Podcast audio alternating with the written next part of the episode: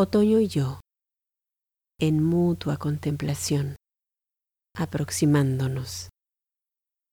Yo le dibujo caminitos sobre el arenoso cuerpo con los dedos. Le escribo un poema por cada beso que soñamos.